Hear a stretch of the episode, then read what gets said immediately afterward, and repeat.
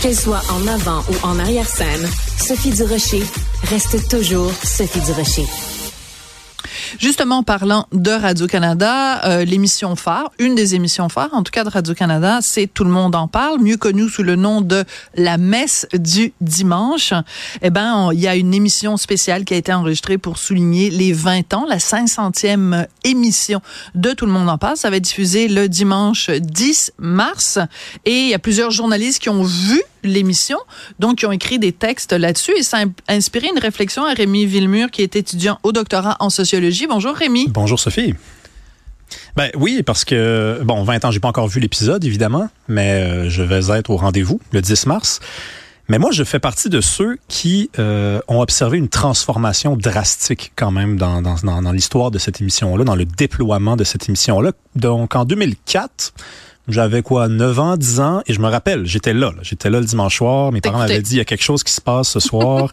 et au fur et à mesure que l'émission s'est aventurée dans le temps, j'ai suivi cette émission-là de façon presque religieuse. Tu parlais de messe. Ouais. Euh, parce que j'aimais ça. Je trouvais ça euh, fringant.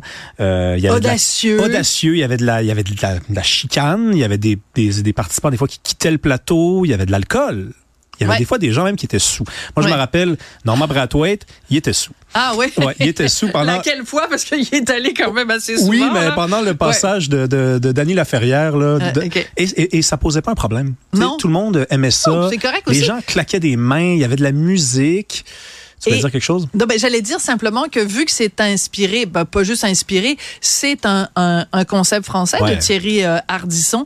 Et donc, tu sais que tous les dimanches, nous, comme contribuables, on paye une redevance à Thierry euh, Ardisson parce que c'est son concept qui est, qui est adapté ici euh, au Québec. Tout ça pour dire que c'était on aimait ça voir au Québec une émission où il y avait une ambiance de plateau à la française, c'est-à-dire des gens qui s'engueulent, des, des, confrontations, des opinions différentes, puis tout ça. Donc ça faisait du bien. Des gens qui, oui, des gens qui s'interrompent. Justement, il y avait des entrevues, des gens qui, qui s'aventuraient dans l'entrevue de l'autre. Des fois, ça faisait pas l'affaire de l'invité, mais ça faisait presque toujours l'affaire du spectateur, parce que nous, on se disait, waouh, ok, on, on est brassé un peu, on est.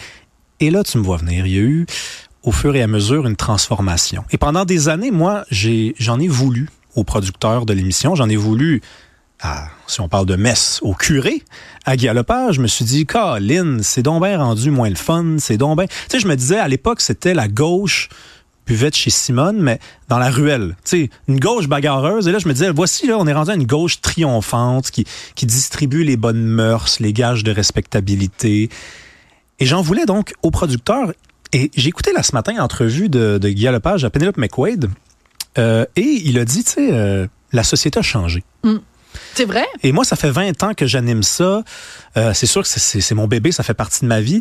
Mais je, tu sais, il a fallu que je suive un peu quand même là où la société est allée. Et il a pas tort. Et il a pas tort parce que un Guy Lepage qui anime, tout le monde en parle en 2000 euh, où la société euh, québécoise est moins frileuse, elle est plus capable de euh, de débattre et de combattre et d'avoir des adversaires et non pas des ennemis euh, mhm. idéologiques.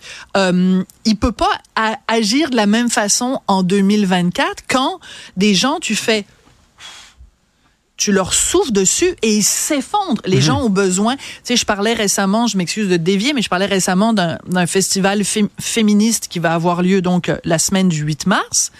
Il y a des traumas-avertissements avant chacun des films. Sur le site Internet du, du festival, il va y avoir des traumas-avertissements sur place avant les films. Il va y avoir une gardienne du ressenti.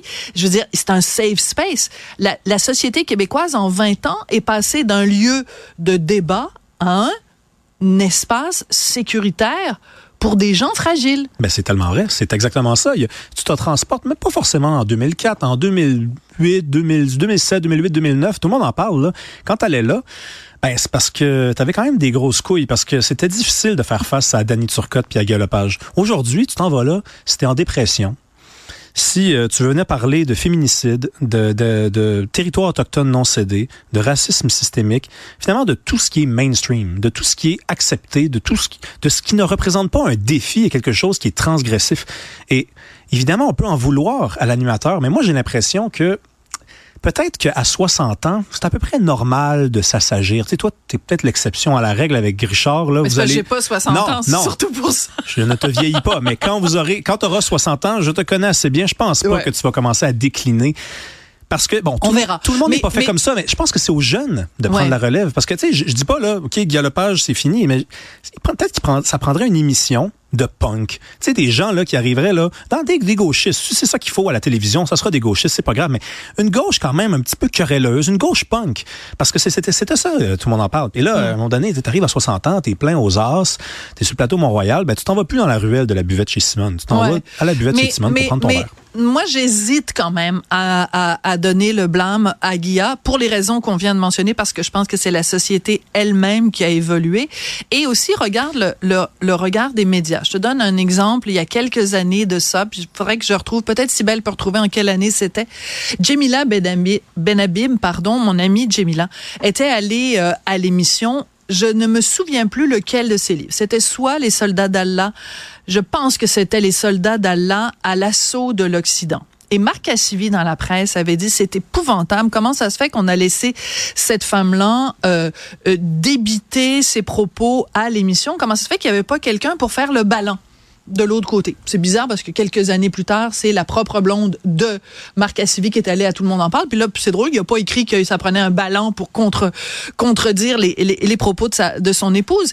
Mais ce que je veux dire, c'est que les médias ont aussi euh, contribué peut-être à un assagissement parce que quand il y a des gens qui arrivaient avec des propos différents, quand il y arrivait des gens qui voulaient vraiment brasser la cage, les médias étaient pas nécessairement en faveur des gens qui voulaient brasser la cage. Ils disaient au contraire, ça prendrait quelqu'un pour les Donc bonjour le débat, puis bonjour la confrontation. Tu Oui, mais comprends tu ce as que tout je à fait raison. Mais en fait, euh, on dit la même chose. Là, je blâme d'aucune façon Guy Lepage. Ce que je suis en train de dire, c'est que l'espèce de renouveau punk à la télévision, ça viendra pas de Guy Lepage. Ça va venir Non. de la nouvelle génération. Quoique, écoute, je veux dire, euh, faut, faire be careful what you wish for. Parce que Oui. je regarde, je regarde les jeunes de 25-30 ans là, dans, les, dans les artistes, là, puis c'est c'est peut-être les plus prudes.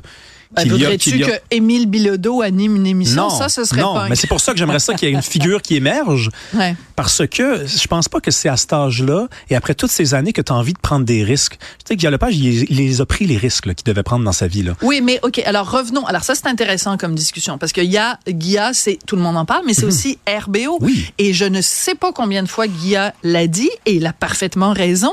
Il y a pas grand-chose de la matière de RBO qui pourrait être faite aujourd'hui. Regarde RBO qui avait leur euh, leur euh, leur euh, sketch anti-Palestine qui est un jeu de mots sur anti-phlogistine. Et puis, alors, imagine aujourd'hui. Regarde le dernier Bye Bye. Ouais. Ils, ils ont pas dit un mot sur la situation en Israël et à Gaza. Ils ont pas dit un mot. Comme si il s'était rien passé dans cette partie-là du monde. C'est quand même un des événements qui ont marqué. Et je blâme pas euh, euh, Simon euh, Olivier Fecteau parce que s'il l'avait fait, t'imagines? Il y, aurait, il, aurait, il y aurait eu des manifestations devant Radio-Canada. Donc, quand on dit, nous, Mathieu Bocoté ou d'autres, disent on ne peut plus rien dire, il y a aussi ça de ça. Vous avez voulu une société aseptisée, vous avez voulu, je dis pas vous, toi, Ouais, là, mais je veux dire, les Québécois ont voulu de ça, là. Faut pas de chicane, puis faut pas ci, puis faut pas ça. Ben, c'est ça le résultat. Oui, tu as raison. Tu as raison. De, de toute façon, si on prend l'exemple du bye-bye, c'est sûr même qu'en plus, tu proposes un sketch.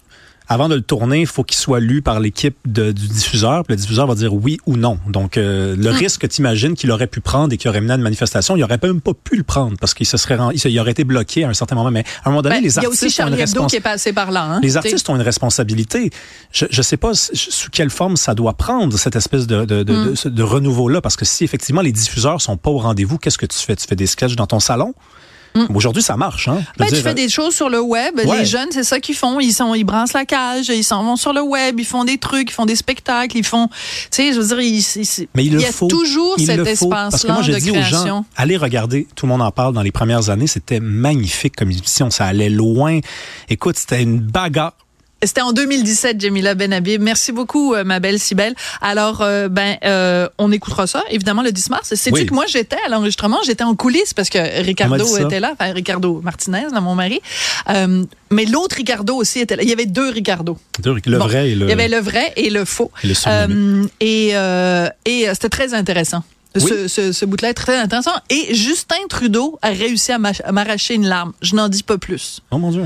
J'ai été ému aux larmes euh, grâce à ou à cause de Justin Trudeau. C'est peut-être la première et la dernière fois de ma vie. Moi, il m'a déjà fait pleurer souvent, mais pour d'autres raisons. Merci beaucoup, Rémi Villemur.